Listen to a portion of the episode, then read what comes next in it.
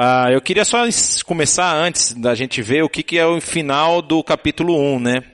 Ah, a ideia de que a igreja, ela é a ferramenta pela qual Deus quer chegar às pessoas. E ele faz isso é, trazendo plenitude do Espírito para os integrantes dessa igreja. E ele realiza essa missão através do seu corpo.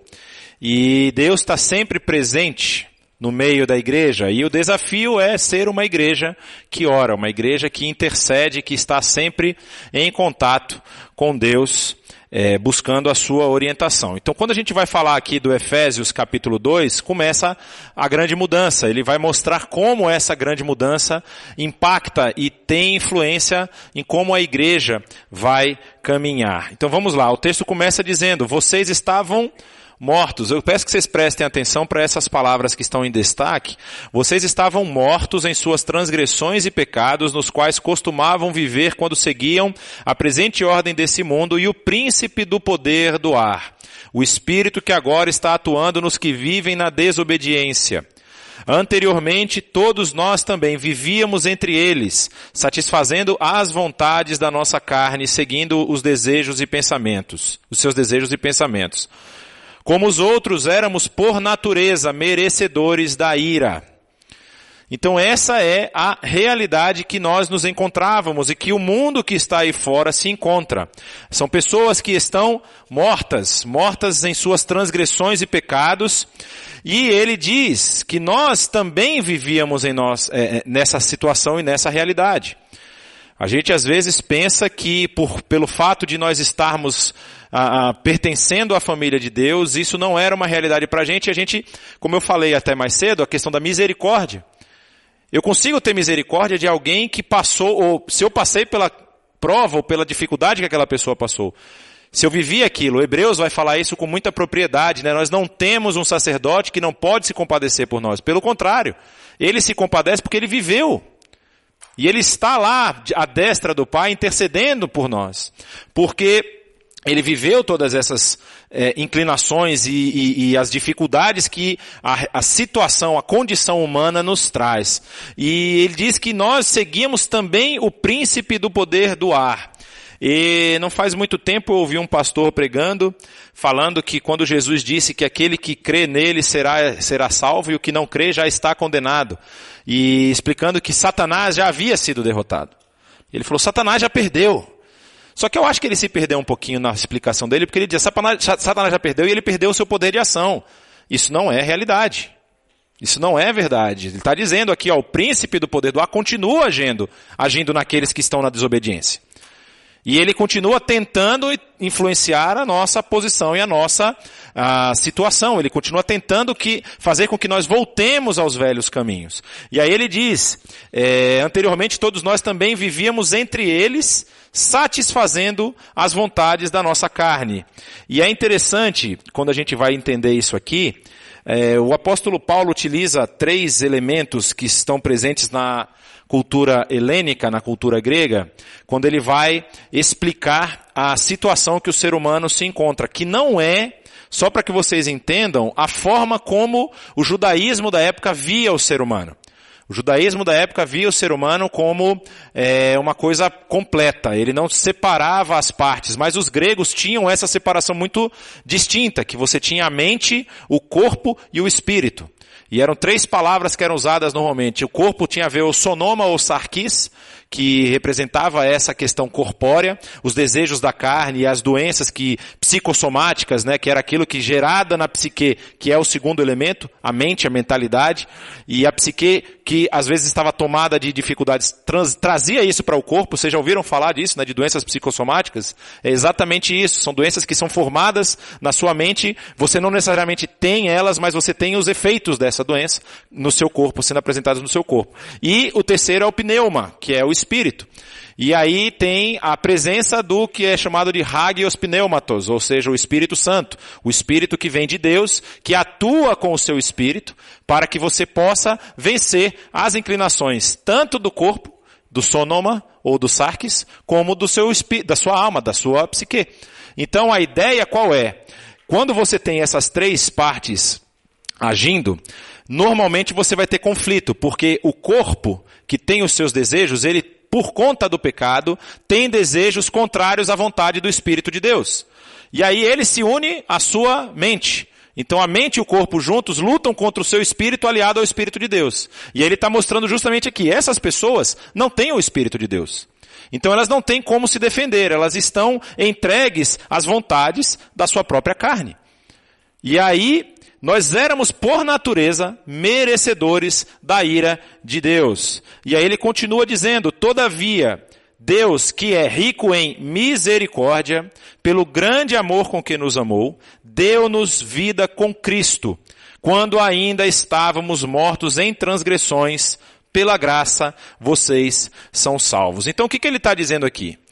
Deus não esperou que eu e você vencêssemos as vontades do corpo e da alma.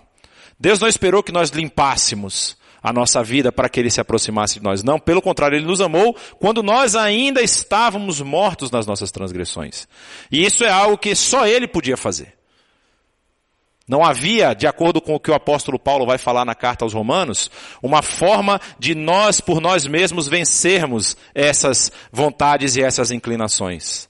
Mas Deus, como diz aqui, de graça ou pela graça, nos salva quando nós ainda estávamos nessa situação periclitante. Então, na vida sem Deus, o que, que nós encontramos? O antes era um ser morto pelo pecado, morto no pecado, segundo, seguindo a ordem deste mundo, dominado por Satanás, satisfazendo o desejo da carne, e por conta de tudo isso nós merecíamos a ira de Deus. Nós merecíamos todas as punições que Deus estava já já preparou para aqueles que são os filhos da desobediência. Mas aí o que diz? Mas Deus, ou seja, tem aí uma um, um, um como é que é o nome desse o pessoal da área de, de, de é a conjunção, não, como é que? Adversativa, conjunção adversativa, eu esqueci o nome. Eu lembrava que era adversidade, eu não lembrava o nome. É, conjunção adversativa, mas, ou seja, entretanto, todavia, Deus que é rico em misericórdia, misericórdia, e pelo grande amor com que Ele nos ama, Ele faz o quê? Ele nos tira da morte para a vida através da graça. Não é pelo que você fez, pelo que você poderia fazer, é pela graça, única e simplesmente pela graça. E isso é um favor imerecido da parte de Deus. Isso é muito importante, porque isso nos posiciona diante de Deus. Isso nos coloca no nosso lugar, vamos dizer assim. Quando nós conseguimos entender que eu não tenho condições de vencer o meu corpo pelas minhas próprias, pelas minhas próprias forças, pelo meu próprio pensamento e eu preciso que Deus haja na minha vida, eu cons consigo entender que Ele é Deus e é Ele quem realiza essa obra. Não sou eu quem realiza essa obra, é Ele quem realiza essa obra. E aí o texto vai continuar, Deus nos ressuscitou com Cristo, e com Ele nos fez assentar nos lugares celestiais em Cristo Jesus, para mostrar nas eras que hão de vir a incomparável riqueza de sua graça, demonstrada em sua bondade para conosco em Cristo Jesus. Aqui fica claro que Deus vai mostrar quando ele diz nas eras que hão de vir, ou seja, no fim dos tempos, vai mostrar que que Deus fez pela humanidade não era algo para o seu próprio prazer, vamos dizer assim, ah, eu vou me divertir fazendo isso. Não, Deus fez isso em amor e Ele tinha a nos entregar muito mais do que o que nós imaginávamos. E aí as pessoas que rejeitaram esse tipo de ação de Deus na sua vida vão perceber que o que Deus tinha para nós era uma riqueza incomparável. Não havia nada que nós tentássemos conquistar ou que pudéssemos alcançar que se compara à riqueza da graça que Deus derramou por nós. E essa vai ser a luta até o fim dos tempos. É explicar para essas pessoas qual é o, o, o, vamos dizer assim, o tamanho, é que a gente não consegue mensurar, mas qual é a, a, o alcance dessa graça maravilhosa de Deus por nós. E aí entra o problema, porque isso não é normalmente visível. A gente tem até nuances dessa graça que atingem a vida de pessoas e transformam a vida de pessoas. São novamente, normalmente aqueles testemunhos de um impacto muito forte. Eu estava em tal lugar, eu fazia isso, fazia aquilo, mas quando eu entendi o Evangelho, quando Jesus entrou na minha vida, minha vida mudou. E eu agora estou vivendo um tempo novo diante de Deus. Então essas mensagens, essas, é, esses testemunhos são muito importantes, são muito valiosos. Mas acontece também que tem uma grande parte aí da população que não passa por grandes impactos na sua vida. Principalmente aquele pessoal que nasceu e viveu em igreja praticamente a vida inteira. Então ele vai vivendo meio que no automático. E ele, muitas vezes, quer ver um caso muito claro que é contado na Bíblia? É o caso do filho pródigo. O filho pródigo faz toda a barbárie, volta, o pai o recebe de braços abertos. Mas o irmão que ficou, fica chateado. Falou, pô, eu estava aqui o tempo todo, você nunca me deu nenhum. Ele, você não percebeu que tudo que é meu é seu? E nós vivemos muitas vezes já recebedores dessa graça, mas não conseguimos perceber a incomparável riqueza que ela representa para nós e vivemos uma vida talvez até tacanha diante de Deus. E aí ele continua dizendo: Pois vocês são salvos pela graça, por meio da fé, e isto não vem de vocês, é dom de Deus. E não por obras, para que ninguém se glorie, porque nós somos criação de Deus realizada em Cristo Jesus, para fazermos boas obras, as quais Deus preparou antes para nós as praticarmos. Portanto, lembre-se de que anteriormente vocês eram gentios, e aqui ele está falando para uma igreja provavelmente de maioria gentílica. Lembre que ele está na cidade de Éfeso, escrevendo a cidade de Éfeso, uma cidade muito grande, era a capital da província da Ásia Menor, era uma cidade portuária, uma cidade que tinha um dos maiores templos da época da deusa Ártemis ou da deusa Diana. Lembra do grande Diana dos Efésios, em Atos é relatado isso. E havia não sei quantas colunas, algumas dessas colunas inclusive foram retiradas desse templo na antiguidade, estão hoje na Hagia Sofia, lá em Istambul. Você pode ver a coluna que existia na época do apóstolo Paulo, lá na, na, na, no templo de Ártemis. E essa cidade era uma cidade extremamente pagã.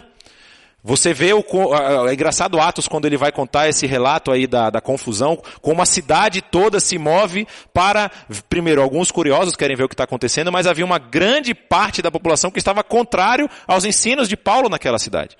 Então ele está falando para uma igreja, olha só, olha como era a situação de vocês. Vocês eram gentios por nascimento e chamados incircuncisão pelos que se chamam circuncisão. Ou seja, vocês eram chamados de, de vamos dizer assim, impuros ou separados por aqueles que se entendiam parte da, da, da, da, promessa feita a Abraão, que são os circuncisos. Aqui ele está falando claramente dos judeus. Os judeus, quando olhavam para os gentios, e não era apenas em Éfeso, eles faziam isso em outros lugares, eles entendiam que esses eram uma categoria inferior. Os gentios são inferior, porque a promessa de Abraão foi dada a nós. Nós é que recebemos a promessa. E nós temos no nosso corpo a marca dessa promessa, que é a marca da circuncisão, que todo menino faz ao oitavo dia. Então, ele está dizendo isso. Feita no corpo, por mãos humanas, e que naquela época vocês estavam sem Cristo, separados da comunidade de Israel, sendo estrangeiros quanto às alianças da promessa, sem esperança e sem Deus no mundo. E essa era a situação que, em tese, todos aqui se encontravam, a não ser que você tenha ascendência judaica. Todos nós estávamos nessa situação, nessa circunstância. Porque nós também. É, ele está me pedindo para avisar que tem sala para as crianças nesse horário também. Se quiserem deixar lá as crianças, para tem algumas que estão aqui espalhadas também, tem a sala lá com material para criança para para suportar esse horário aqui. Enfim. É, então nós também estávamos nessa situação. Nós estávamos como estrangeiros. Nós estávamos separados do que seria a promessa de Deus para a humanidade, porque nós não fazíamos parte desse povo. Nós não tínhamos cumprimento das regras que foram passadas lá para Moisés e para os, depois os profetas ensinaram. Nós não cumpríamos esse tipo de, de, de, de ritualismo. Então, em tese, na cabeça do judeu, ó, você está fora porque você não cumpre nada disso aqui. E aí Paulo vai dizer, olha só, mas agora em Cristo Jesus, vocês que antes estavam longe, foram aproximados mediante o sangue de Cristo. Então, ele está dizendo que na vida sem Deus, o antes, nós estávamos gentios de nascimento, e essa é uma analogia interessante porque essa é uma analogia que vale também para os judeus. Porque os judeus, apesar de terem a marca, eles não entendiam o papel da lei. Gálatas vai falar isso com muita clareza. Eles faziam a lei e o ritual achando que era o mero ritualismo que os libertava. E não, era o sentido que a lei estava passando. E nenhum naquela época e nem depois de Cristo Jesus entendeu isso. Os judeus que hoje entendem que realmente o, o, o cumprimento da lei é Cristo, aqueles que estão, vamos dizer assim, se convertendo, eles passam a olhar para a lei não mais agora como um ritual de purificação, mas sim uma forma de Deus mostrar a situação deles, que era o papel da lei. O papel da lei, como Gálatas vai dizer, é um espelho, é mostrar para você como você está. Como você está e, e, e, através disso você entender por que, que você precisa de um Salvador.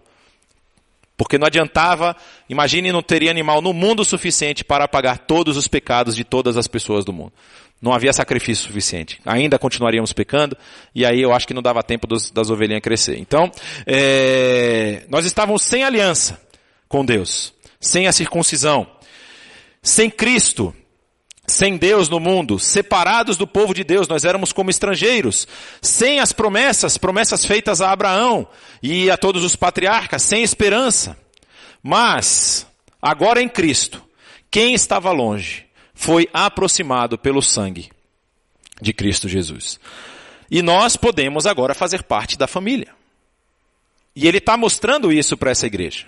Essa igreja que estava, vamos dizer assim, tentando é, é, antes de se tornar igreja, tentando viver ou sobreviver ou, ou alcançar favor dos deuses através dos sacrifícios da, que, que aconteciam naquela região, naqueles templos e tudo mais, agora eles entendem que foi um sacrifício que os libertou de toda essa condenação que eles estavam vivendo. E o sacrifício é o de Cristo Jesus. O sacrifício perfeito de Cristo em nosso lugar é suficiente para o perdão de todo o pecado. E aí o que, que nós vemos? O sacrifício da época dos antigos judeus. Um, um, um, cordeiro sem defeito sendo apresentado no dia lá da expiação, no dia do Yom Kippur, que era o dia em que o sacerdote, o sumo sacerdote, fazia um sacrifício em prol de todo o povo e depois você tinha vários outros sacrifícios menores que você fazia quando você queria, por exemplo, é, é, pedir perdão a Deus, então você é, sacrificava também um cordeiro, você tinha o sacrifício dos cereais, que era das ofertas é, de cereais, você tinha o sacrifício de perfumes e de tantas outras coisas, cada um com um objetivo específico. E aí ele fala que um sacrifício cabal, o sacrifício do próprio Deus, como filho aqui vivendo, ele é suficiente para nos perdoar de todo o pecado. Pois ele é a nossa paz, o qual de ambos fez um e destruiu a barreira, ou seja, quando ele fala isso para a igreja, ele está querendo que a igreja entenda de uma vez por todas, judeus e gentios, essa barreira não existe mais. Essa barreira, ela foi derrubada. O muro da inimizade, anulando em seu corpo a lei dos mandamentos expressa em ordenanças. O objetivo dele era criar em si mesmo, dos dois, um novo homem, fazendo a paz e reconciliar com Deus os dois em um só corpo, por meio da cruz, pela qual ele destruiu a inimizade. Então não havia mais motivo para os judeus que haviam entendido que Jesus era o Messias, tratar os gentios de uma forma diferente. Eles agora faziam parte do corpo. E também os gentios não poderiam desmerecer os judeus, porque os judeus tinham, vamos dizer assim, a lei e mataram o Messias. Isso fazia parte do plano de Deus. Teve muita gente no início da igreja da era cristã é, que perseguiu os judeus. O antissemitismo começa lá atrás. Tem muitos relatos dos pais da igreja com escritos completamente antissemitas. Porque na cabeça daquela igreja gentílica que estava surgindo, a culpa da morte de Cristo era dos judeus. E de quem é a culpa da morte de Cristo? Minha e sua. É minha e sua. Cristo não morreu apenas por eles, morreu por nós.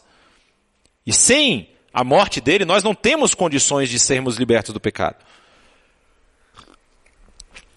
Ele veio e anunciou a paz a vocês que estavam longe e paz aos que estavam perto. Perceba, aqueles que em tese estavam pertencendo já à família abraâmica, Jesus vem e anuncia paz e também anuncia aos que estão longe, os que estão fora da promessa.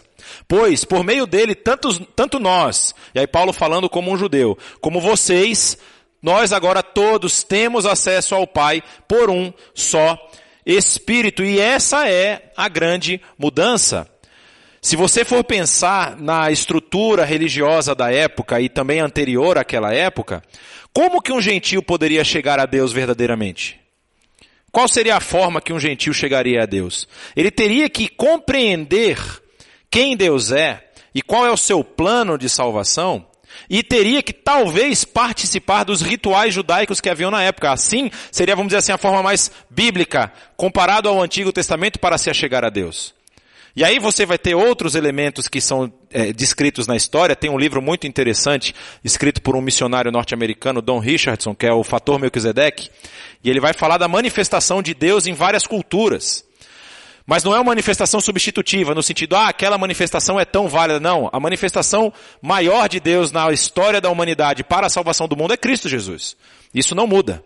Cristo precisa morrer, mesmo que a cultura lá não conheça Cristo. Mas ele precisa morrer porque é o sacrifício dele quem nos liberta do pecado. Mas essas manifestações são interessantes para você perceber como há uma centelha, há uma fagulha dentro de todas as comunidades que apontam para um Criador. E essas comunidades muitas vezes rejeitam. Ou criam uma esfera de, de um, um panteão de deuses que não responde a isso. E aí o evangelho entra com essa mudança. Ele vai mostrar, olha, não foi bem assim. A história da redenção é essa aqui. E ela culmina em Cristo Jesus. Então em Cristo nós finalmente temos paz. O fim da inimizade. Acaba também a lei, a lei, o poder que a lei tinha na cabeça do judeu, ou seja, se você não é cumpridor da lei, você está em pecado e você não consegue ser salvo. Isso também acaba em Cristo Jesus. Porque Cristo Jesus cumpre a lei. E ele morre e o seu sangue derramado consegue agora satisfazer as exigências da lei. Então, como a gente falou mais agora há pouco, não era pelo cumprimento da lei que você seria salvo, porque a lei ela te mostrava como você estava. Ela sempre ia te mostrar que você ainda tinha pecados a, a, a, corrigir.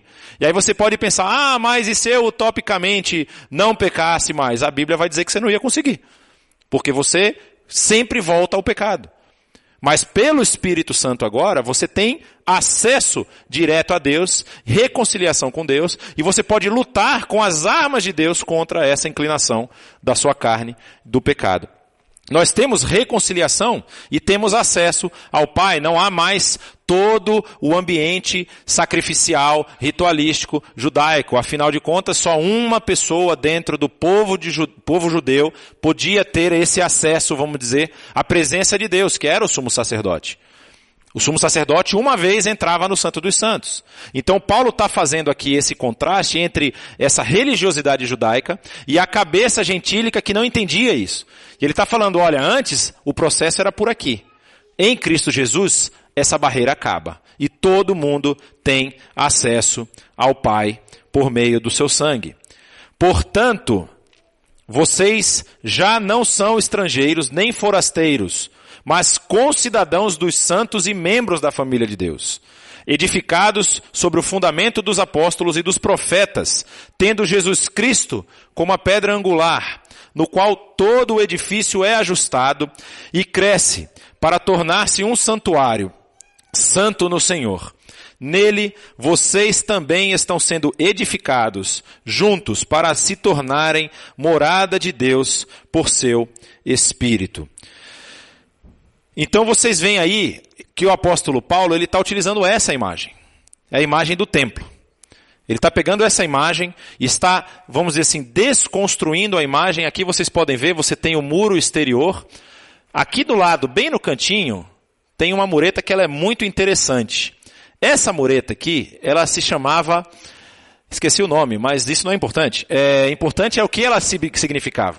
Essa era a mureta onde só poderiam passar judeus. Daqui para frente só passavam judeus. O que, que aconteceu em Atos? Qual foi a acusação que o apóstolo Paulo recebeu para ser condenado quando ele volta da terceira viagem em Jerusalém? Ele entra no templo com Trófimo, que era gentil. E ele passou dessa barreira aqui. É claro que eles usaram isso como desculpa. Eles queriam pegar Paulo por todo o histórico dele. Mas essa foi a desculpa utilizada. Essa mureta aqui representava a barreira entre os judeus e os gentios.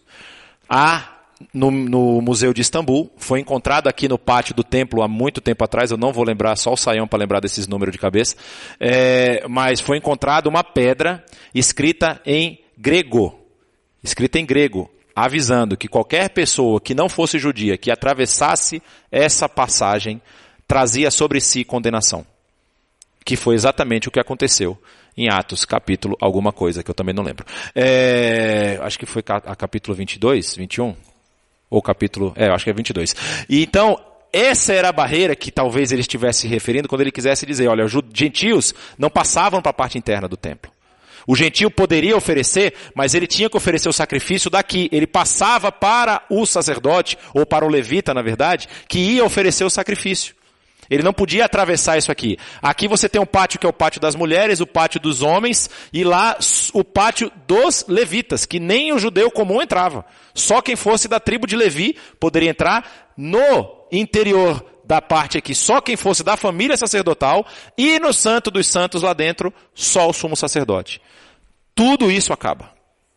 Tudo isso acabou. Porque agora eu e você temos acesso a Deus. Nós não precisamos passar por todo esse processo, por todo esse ritual. Nós temos acesso direto a Deus por meio de Cristo Jesus. Então, essa é a grande mudança que nós vamos ver na igreja. Agora nós não somos mais estrangeiros, nós somos filhos, nós somos família. Nós pertencemos a uma família. Nós somos cidadãos desse reino. Nós temos as mesmas prerrogativas que os outros cidadãos do reino. Os cidadãos que estavam lá desde a época de Abraão, ele vai falar isso, né? Daqueles outros santos, como ele diz aqui no texto, é, voltar aqui só para a gente ver, ó.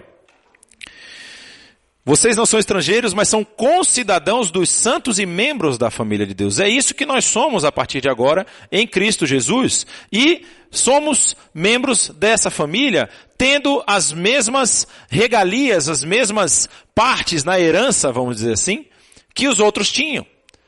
E isso agora acontece através do sacrifício de Cristo Jesus. E aí, como diz, qual é a base para tudo isso que nós estamos vendo? Porque nós somos edificados sobre o fundamento dos apóstolos e dos profetas, tendo Jesus Cristo como a pedra angular. Então é o sacrifício de Cristo Jesus, e não apenas o sacrifício, mas o seu cumprimento da lei, porque Jesus cumpre a lei e quando ele morre sendo, vamos dizer, é, intocável, porque ele cumpriu a lei, ele desabona a lei. Então realmente a lei não pode salvar, porque até aquele que cumpriu a lei morreu. Então a lei não pode salvar. Mas Deus, através da sua graça infinita, re, ressuscita Jesus, retira ele dos mortos, redá, recoloca ele em vida, e através desse sacrifício agora, pelo sangue que ele derramou, a lei está morta. E a lei não pode mais condenar aqueles que estão debaixo da graça de Deus, daqueles que entendem o sacrifício de Cristo Jesus, sacrifício esse que remove os nossos pecados.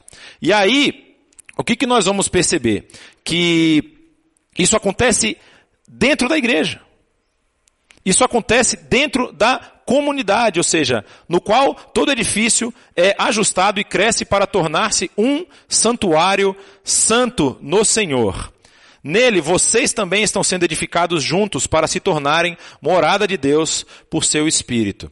E isso representa para nós a, a imagem daquela, essa imagem que nós vimos aqui do templo. Esse templo agora somos nós. Esse templo agora somos eu e você. Nós agora temos que entender, e a, e a visão aqui ela é muito importante, porque para um judeu, Há, há, relatos escritos do, do período interbíblico que contam que algumas famílias sacerdotais, alguns sacerdotes especificamente, eles não tinham uma conduta correta e não faziam os rituais de purificação corretamente, e eles entravam na parte do Santo dos Santos e eram fulminados.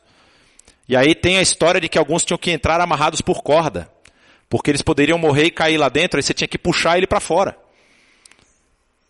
Então, o que, que nós estamos vendo? A santidade representada aqui para o povo judeu era muito grande. Era muito grande. E quando o povo judeu não levou isso a sério, houve o grande sacrilégio. Por exemplo, quando os gregos invadiram e colocaram uma estátua de um, de um deus grego no meio do templo. Aí se pergunta, por que, que Deus permitiu isso? Porque ele queria mostrar para os judeus que Deus, que ele é santo. E eles não estavam levando essa santidade a sério. E aí, para o judeu, esse, essa é uma imagem muito forte. O interior do templo, as paredes que representavam essa divisão entre nós que somos, somos e estamos aqui impuros e aqueles que estão lá purificando o povo. Aí agora Paulo pega essa imagem e diz aqui, olha, tá vendo aquelas pedrinhas ali? São vocês. E vocês estão agora sendo construção da morada do Espírito.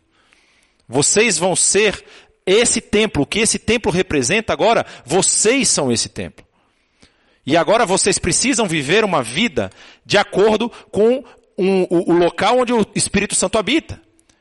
Então você imagina se um judeu ouve isso, ele está falando, bom, se o Espírito Santo lá de Deus, o Espírito de Deus quando descia, a presença dele quando descia lá no Santo dos Santos, fulminava aquele que não estava santo, o que, que ele vai fazer comigo?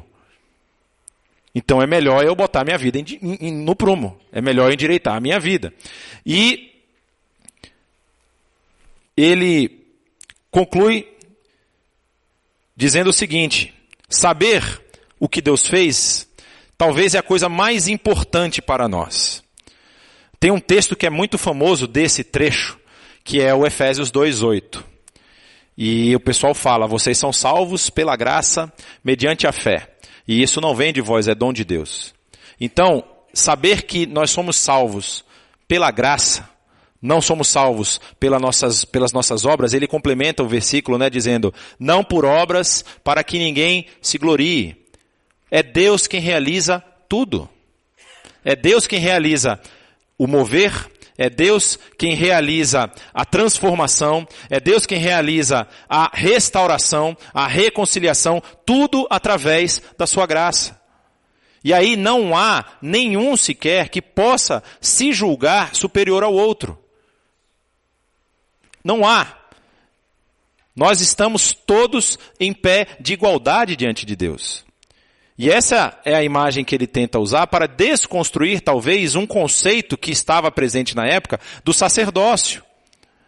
O sacerdócio como a, a, algo especial e específico, porque era responsabilidade do sacerdote apresentar-se diante de Deus é, a, a, sacrifícios de perdão do povo, no, tanto no Yom Kippur como outros sacrifícios também que ele realizava, é, acabou essa figura.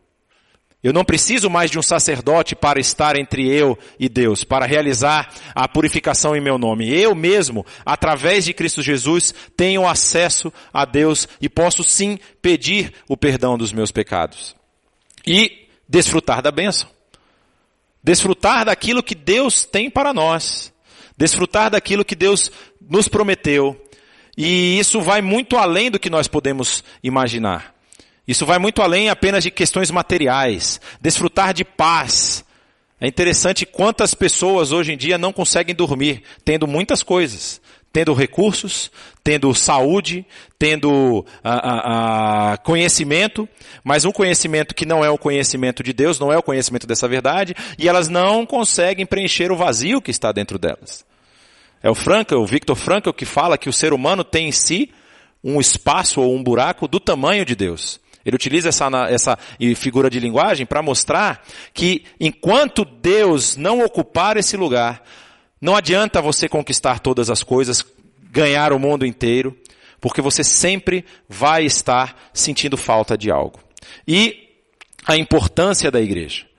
Porque o papel da igreja, e a gente vai ver isso se desenrolar nos próximos capítulos, o papel da igreja nesse momento é de entender essa nova realidade. Paulo está passando essas instruções para que esses irmãos agora entendam essa nova realidade e consigam quebrar essa, vamos dizer assim, essa é, herança geracional. Ou seja, o judeu, ele entende que ele é judeu, e ele sempre vai ser judeu, e ele é separado dos gentios. E o gentio que não entende nada do que o judeu faz, a maioria dos gentios não entendia toda a parte ritualística judaica, e ele continua vivendo a vida dele. Então agora isso não existe mais. Vocês precisam gerar uma nova é, é, geração, gerar uma nova geração, para marcar bem, é, que vai transportar essa nova realidade.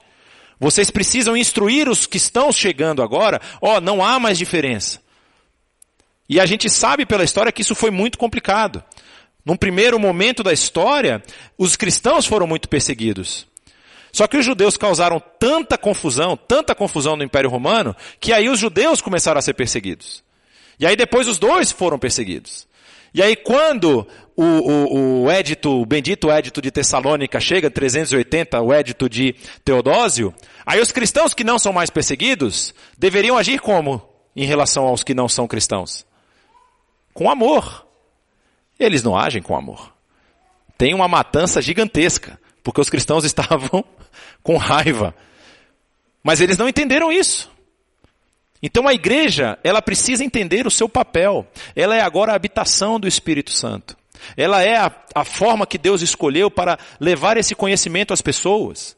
E é tão interessante você ver, eu vi um, um, um uma reportagem de muçulmanos que estão vendo Jesus. Não sei se vocês já viram isso. Então, como a igreja não está andando num passo correto, ou talvez sejam lugares onde se a igreja se apresentasse como igreja, ela seria executada sumariamente, apesar de que na história vários fizeram isso e depois conquistaram é, é, aquelas comunidades. É, tem o caso dos índios aqui, né, que o avião caiu, aí a tribo indígena matou o missionário, aí depois a família do missionário foi para aquela região e toda a tribo se converteu. É, então, Talvez isso seja uma situação muito complicada, então tem tido sonhos, eles têm tido visões. Tem um caso muito emblemático de um rapaz que sonhou com Maomé. E eles estavam andando e numa hora do sonho ele para diante de um rio. E aí é, é, ele não consegue atravessar. E aí Maomé segura a mão dele. E ele vira para Maomé e fala, mas o, o, o, o lado de lá que é o paraíso. As coisas boas estão do lado de lá. Aí Maomé vira para ele e fala, eu não posso atravessar mas ele pode. E aí aparece a figura de Jesus. Uma figura meio que ocidentalizada, talvez, mas a, a, é algo que ele atribuiu a Jesus, imediatamente ele falou, Jesus pega ele e atravessa o rio. Então essas coisas têm acontecido. E a igreja deve fazer parte disso. Porque a igreja, ela é hoje o, o templo desse Espírito. E através da ação do Espírito na igreja, nós que somos esse edifício, precisamos, vamos dizer assim, de mais blocos. Nós precisamos de mais pedras. Nós precisamos levar essa mensagem a outras pessoas para que através do Espírito de Deus essas pessoas também façam parte dessa família. Amém? Meus irmãos, tem muito mais coisa aí pela frente.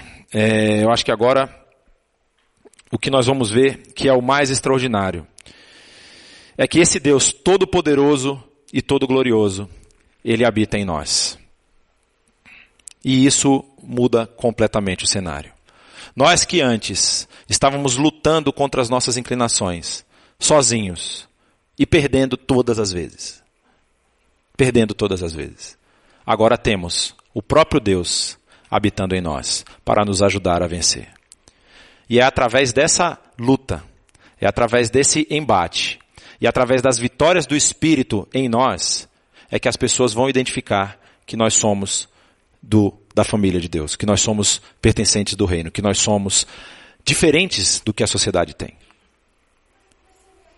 Muita gente fala, né, da a frase famosa de Francisco de Assis, São Francisco, pregue o evangelho o tempo todo. Se for necessário, use palavras. A sua vida talvez vai ser o único evangelho que muitas pessoas vão ler. A sua vida, como você vive, se você tem essa noção agora, se você compreende que esse Deus Todo-Poderoso e Glorioso está habitando em você, você vai mudar a sua forma, mudar a sua atitude, mudar o seu paradigma de ação. E você vai ser usado por Ele para a transformação de vidas. Que Deus os abençoe. Que vocês tenham uma semana para lá de especial e que Deus possa falar com vocês a cada dia. Dediquem-se à leitura da palavra, nós estamos aí com esse plano de leitura. Dediquem-se à oração, nós vimos no capítulo 1 que a igreja que vai transformar o mundo é a igreja que ora. É a igreja que está em constante contato com Deus através do seu espírito. Então, tenham prática de leitura bíblica, de oração, e Deus vai utilizar vocês para transformar a, a pelo menos a, a, a região que vocês alcançam as pessoas que vocês alcançam. Ele quer transformar a vida dessas pessoas e você pode ser a ferramenta que ele vai utilizar para isso. Vamos orar? Baixe sua cabeça. Pai, nós te agradecemos por esse domingo, te agradecemos porque a tua palavra ela é viva e ela é eficaz e ela nos ensina, nos instrui para que nós possamos entender o nosso lugar, para que nós possamos entender qual é a posição em que nós nos encontramos, para que nós possamos entender o que representa o sacrifício de Cristo Jesus por nós e entender, Senhor, como o Senhor quer que nós andemos. Senhor, que através do teu Santo Espírito nós possamos vencer as inclinações da nossa carne, nós possamos vencer as fraquezas da nossa alma, nós possamos lutar contra a, a, a força da, de Satanás que tenta nos derrubar. E nós sabemos que o Teu Espírito é poderoso para fazer isso, Senhor. Por isso nós te pedimos, nos dá forças para nos agarrarmos a Ti, para dedicarmos a nossa vida a conhecer-te cada vez mais, para dedicarmos a nossa vida a termos comunhão através da oração. E, Senhor, para sermos firmes e, e, e como um, uma parede do templo, como uma das colunas do templo, para sermos firmes quando as intempéries, quando as dificuldades vierem bater. E que o teu Espírito tenha liberdade de agir entre nós. Nós queremos, ó Pai, ser esse templo, esse templo de habitação do teu Santo Espírito. E nós sabemos que o Senhor habita onde tem santidade, queremos viver em santidade. Assim nós te pedimos que haja em nós, transforme a nossa vida, transforme a nossa situação para que nós possamos ser esse templo que o Senhor deseja. Assim nós oramos, no nome de Cristo Jesus. Amém. Amém. Deus abençoe, uma boa semana e até próximo domingo. Você foi abençoado por esse vídeo, por esta mensagem? Inscreva-se no canal, aperte o sininho e você ficará sabendo das novas mensagens e reflexões da IBNU.